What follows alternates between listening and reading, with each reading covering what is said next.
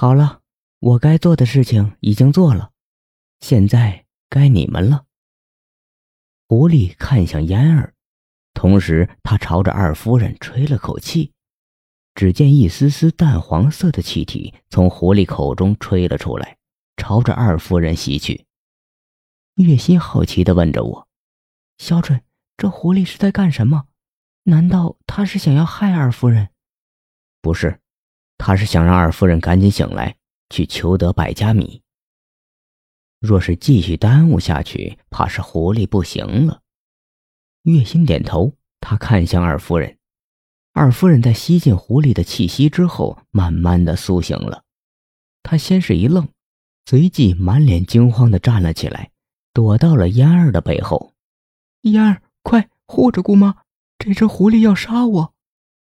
二夫人被狐狸刚才的模样给吓到了，满脸害怕。嫣儿有些无奈，她看着二夫人，将刚才的事情说了一遍。真的，我的冬儿真的好了。嫣儿点头，二夫人的神情瞬间变得复杂了很多。姑妈，您还是先去求得百家米吧。二夫人只好点头。狐狸已经将他的孩子给恢复了正常，按照他跟狐狸的约定，他是要去求得百家米的。于是，二夫人和嫣儿先行离开了院子。好了，你也可以暂时退下了。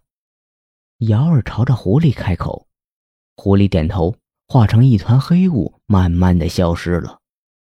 而瑶儿的神情也开始变得虚弱起来，身子出现了摇晃，随即瑶儿的身体忽而往后倾倒。我心猛地一颤，迅速上前扶住了瑶儿。瑶儿，我喊着瑶儿，瑶儿像是没有听到似的，陷入了昏迷。叶心见状，顿时变得紧张起来，他连忙将瑶儿抱在怀里。